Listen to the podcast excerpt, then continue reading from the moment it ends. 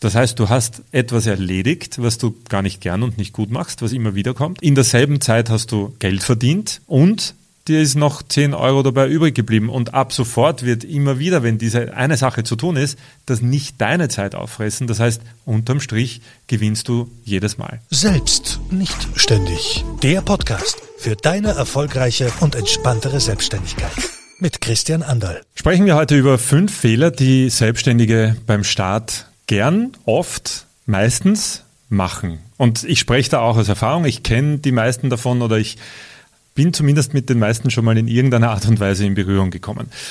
Die ersten zwei klingen dabei gleich mal nach einem Widerspruch, weil sie sich eigentlich auch direkt widersprechen. Und zwar der erste ist zu sehr kopfüber ins kalte Wasser springen. Zu sehr einfach rein, ich mache das jetzt von heute auf morgen, wird schon gut gehen. Und der zweite ist genau das Gegenteil, nämlich zu lang zerdenken, zu viel planen, in der Planung festhängen und einfach nie so richtig ins Starten kommen, weil es nie so richtig perfekt ist. Das hat auch ein bisschen was von Perfektionismus. Was soll das jetzt also bedeuten, dass Punkt eins und zwei, die zwei Fehler sich so konträr gegenüberstellen? Der berühmte Sweet Spot in der Mitte wäre es, den man finden sollte. Also nicht kopfüber wie ein Wahnsinniger reinstürzen in etwas, von dem man keine Ahnung hat und hoffen, dass es irgendwie gut geht, wahrscheinlich auch ohne finanzielle Grundlage oder irgendwelchen Reserven. Das war übrigens der Weg, den ich gewählt habe und ich würde es wahrscheinlich im Nachhinein nicht genau so nochmal machen, nicht komplett anders, aber genau so würde ich es nicht wieder machen. Auf der anderen Seite, das passiert mir unterwegs immer wieder, wenn es um neue Projekte geht Planung, Planung, Planung, nochmal umbauen und da noch denken und dort noch planen. Und irgendwie kommt man dann drauf, man startet eigentlich nie. Man plant eigentlich schon seit Ewigkeiten und da geht wahnsinnig viel Energie drauf und es wird nie ein Ende finden. Also kurz zum ersten Punkt. Zu sehr oder zu schnell ins kalte Wasser springen. Gutes Beispiel als Fotografen passiert das sehr oft. Ich habe eine Kamera, ich mache ein paar Fotos und irgendwie Eltern, Freunde, Bekannte sagen alle, wow, du machst schöne Fotos. Und der nächste Schritt ist Gewerbeschein holen, ich mache gute Fotos, ich mache mich jetzt selbstständig, weil klingt ja auch traumhaft. Fotografieren, das, was ich am liebsten mache, den ganzen Tag machen und dafür Geld zu verdienen. Jein. Ähm, hinterfrag zuerst vielleicht mal, ob Berufsfotografie tatsächlich das Richtige ist, nur weil du gern fotografierst oder Grafikdesign, Webdesign oder was auch immer du machst. Ist das wirklich deswegen dein Beruf oder hast du vielleicht einen Beruf, bist irgendwo angestellt? Den du ganz gern machst und den du auch gern magst. Und das andere, der kreative Teil, könnte ein schönes Hobby sein. Der Vorteil an Hobby ist nämlich, dass du nie an Kundenvorgaben gebunden sein wirst und dass du eben kein kleines Unternehmen führen musst, um das tun zu können. Der Irrglaube ist nämlich, wenn man sich da so kopfüber reinstürzt, ich schnapp mir jetzt meine Kamera, gehe den ganzen Tag fotografieren und dafür kriege ich dann Geld. Fertig. Wäre eine einfache Rechnung, theoretisch. In der Praxis sieht es aber so aus, dass äh, Fotografen oder selbstständige kreative Dienstleister in fast jeder Branche dir bestätigen werden, dass 10 bis 15 Prozent maximal der Arbeitszeit, die man investiert, wirklich definitiv für Fotografie draufgeht. Fotografieren ist ein ganz kleiner Teil. Der Rest ist digitale, also abgesehen von Bildbearbeitung, dann digitales Management, ein ganzes Unternehmen führen.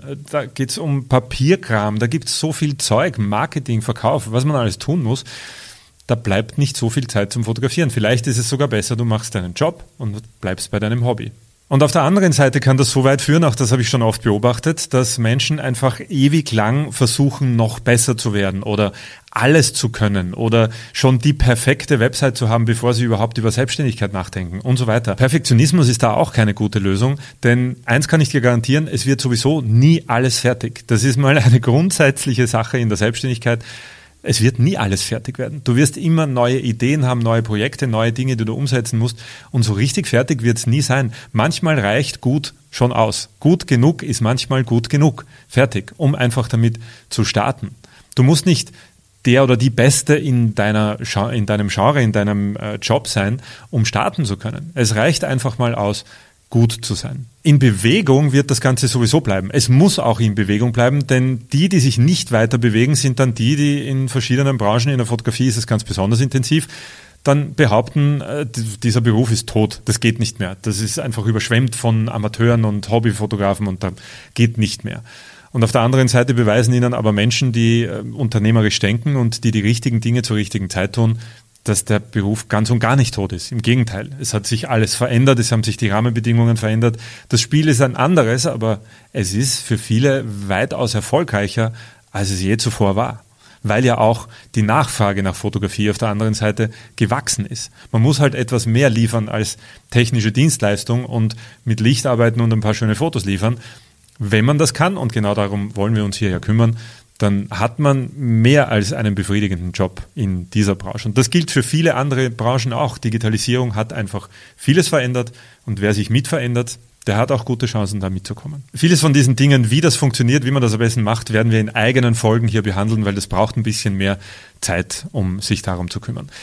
Der dritte Punkt, der oder der dritte Fehler, den Selbstständige viel zu gerne machen, insbesondere kreative Selbstständige, meine Arbeit ist mein Marketing.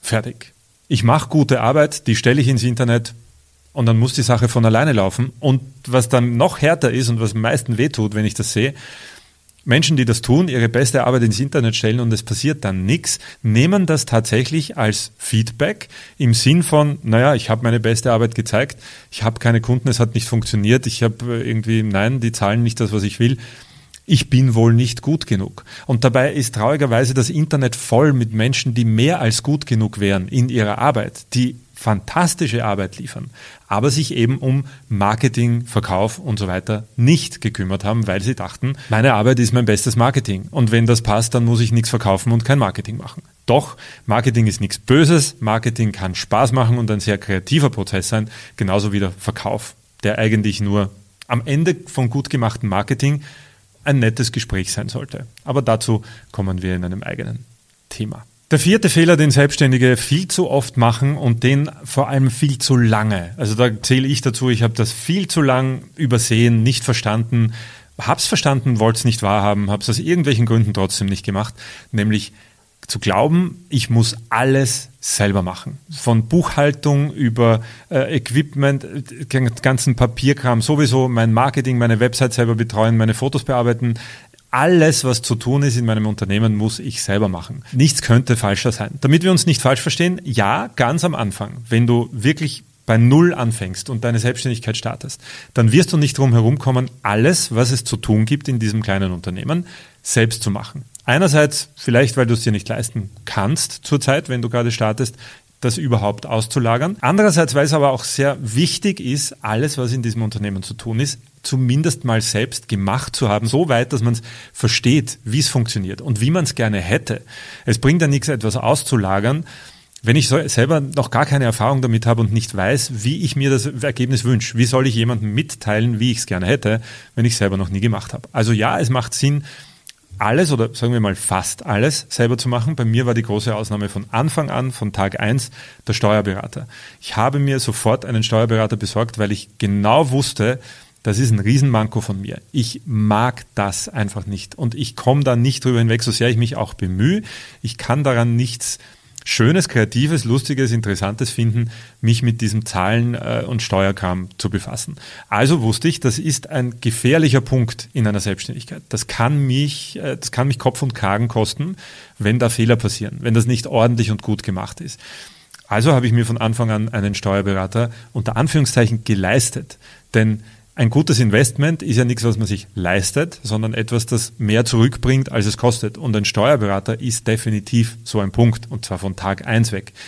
Zum einen weiß der besser, wie ich was abschreiben kann und wie ich an Steuern sparen kann und wie ich überhaupt, äh, wenn ich das alleine machen würde, würde ich viel mehr Steuern zahlen, die völlig unnötig sind, nur weil ich nicht weiß, dass ich etwas abschreiben oder dass ich, dass ich da was tun kann. Kenne mich dabei ja wenig aus. Und das nächste ist, dass diese Rechnung von dem Steuerberater sowieso wiederum abgeschrieben wird. Das heißt, die kostet erheblich weniger, weil ein Teil davon aus den Steuern wiederum finanziert wird. Und jetzt nicht zu vergessen, der Faktor Zeit, Nerv, Hinterkopf. Wenn ich weiß, ich muss mich darum kümmern, es braucht enorm viel Zeit, Energie, Anstrengung und ich bin die ganze Zeit irgendwie unsicher, habe ich da hoffentlich keinen Fehler gemacht. Das ist ein gutes Investment. Also von Tag eins weg habe ich den Steuerberater gemacht, das kann ich nur dringend empfehlen. Generell kann ich nur so gut und dringend, wie es geht, dir empfehlen, ähm, fang so schnell wie möglich an, Dinge auszulagern. Und zwar folgende Dinge. Dinge, die dir A, keinen Spaß machen, wo du sagst, das ist was, das muss ich machen, damit es irgendwie gemacht ist, aber es macht mir überhaupt keinen Spaß. Das zweite, die du nicht kannst oder in denen du nicht gut bist. Es macht keinen Sinn, etwas zu machen in deinem eigenen Unternehmen, in dem du selber eigentlich gar nicht gut bist. Es gibt Menschen, die machen das gern, die haben Spaß daran und machen es mit ziemlicher Sicherheit wesentlich besser als du ja, ich weiß, aber ich kann mir das nicht leisten. Da komme ich wieder zurück zum Investieren wird noch ein eigener Punkt. Investier einfach in diese Punkte und es wird sich lohnen. Da reden wir noch gleich extra drüber. Und das dritte ist, Dinge, die immer wieder zu tun sind, immer wieder kommen, aber die nicht zwingend von dir gemacht werden müssen. Es gibt so vieles in so einer Selbstständigkeit oder in einem kleinen Unternehmen, das man immer wieder machen muss. Das braucht immer wieder Zeit. Aber in Wahrheit könnte man es auch jemandem erklären, der es dann immer wieder macht. Und dann ist es aus dem Kopf. Und man hat diese Zeit und Energie für die wesentlichen Dinge, nämlich die, in denen du richtig gut bist. Und das ist ein wesentlicher Punkt einfach an nicht immer alles selber machen. Es hat einen bestimmten Grund, warum du dich selbstständig gemacht hast in einem bestimmten Bereich. Du bist in einer Sache richtig gut. Und du solltest, wenn du dich selbstständig gemacht hast, so schnell wie möglich dafür sorgen, dass du deine Zeit für genau diese eine Sache wieder freispielst.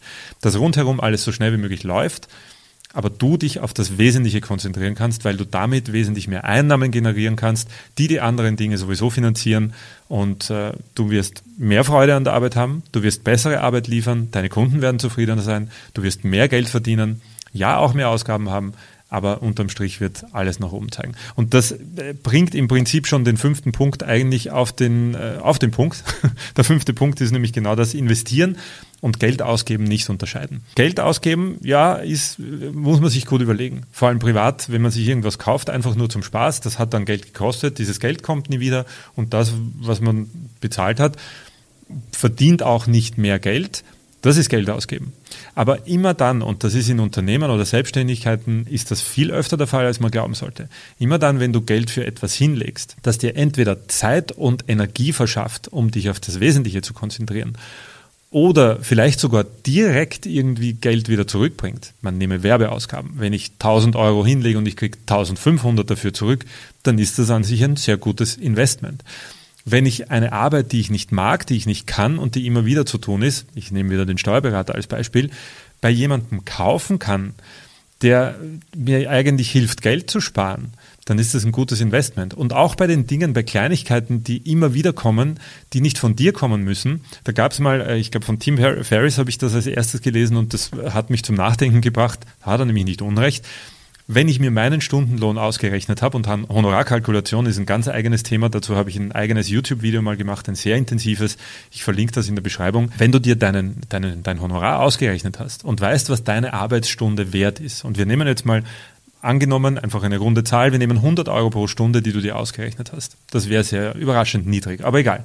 Wir nehmen 100 Euro. Und es gibt jemanden, der eine Arbeit, die immer wieder zu tun ist, für zum Beispiel 90 Euro erledigt. Und du kommst dann und investierst diese 90 Euro pro Stunde in diesen Menschen, der das gern und besser macht als du. Dann bleiben dir immer noch 10 Euro Gewinn übrig, weil du ja diese eine Stunde wieder gewonnen hast, in der du deine Arbeit machen kannst, für die du die 100 Euro kriegst. Das heißt, du hast etwas erledigt, was du gar nicht gern und nicht gut machst, was immer wieder kommt, was wer anderer tut. In derselben Zeit hast du Geld verdient, das Honorar, das du dir berechnet hast. Und dir ist noch 10 Euro dabei übrig geblieben. Und ab sofort wird immer wieder, wenn diese eine Sache zu tun ist, das nicht deine Zeit auffressen. Das heißt, unterm Strich gewinnst du jedes Mal. Investieren und Geld ausgeben unterscheiden ist einfach ein enorm wichtiger Punkt, den man ganz, ganz, ganz schnell am Anfang verstehen muss. Das gilt für Equipment kaufen oder leasen, was ich übrigens an dieser Stelle auch empfehlen würde, nicht gerade am Anfang nicht zu kaufen, sondern zu leasen, weil man dann die monatlichen Raten abschreiben kann und so weiter. Diesen Punkt zu verstehen zwischen investieren und äh, Geld ausgeben ist ein enorm wichtiger. Ich hoffe, das hat dir ähm, ein bisschen helfen können, die schlimmsten Fehler am Anfang der Selbstständigkeit zu vermeiden. Wenn du Lust hast, dich ein bisschen tiefer in die Materie zu begeben und einfach sagst, heuer ist mein Jahr, jetzt starte ich, jetzt gehe ich es richtig an. In der Beschreibung findest du den Link zu einem kostenlosen Webinar, eine ganze Stunde, oder du kommst gleich direkt zu uns ins E-Team. Wir sind eine äh, extrem produktive, konstruktive Runde, die versucht, äh, ihre Selbstständigkeit von Monat zu Monat zu verbessern. Es gibt monatliche Live-Coachings dort zu unterschiedlichsten Themen. Wir haben dort dort auch einen Kurs und produzieren dort mehrere Kurse rein. Alle Details und Infos zum A-Team und den Coachings und den Kursen findest du in der Beschreibung. Wir sehen und oder hören uns hoffentlich beim nächsten Thema. Ich hoffe, diese Folge konnte dich ein Stück weiterbringen. In der Beschreibung findest du einen Link zum ersten kostenlosen A-Team Live Coaching. Eine ganze Stunde lang kümmern wir uns um die fünf Säulen deiner erfolgreichen Selbstständigkeit. Kostet nichts, einfach draufklicken und wir sehen uns im kostenlosen A-Team Live Coaching.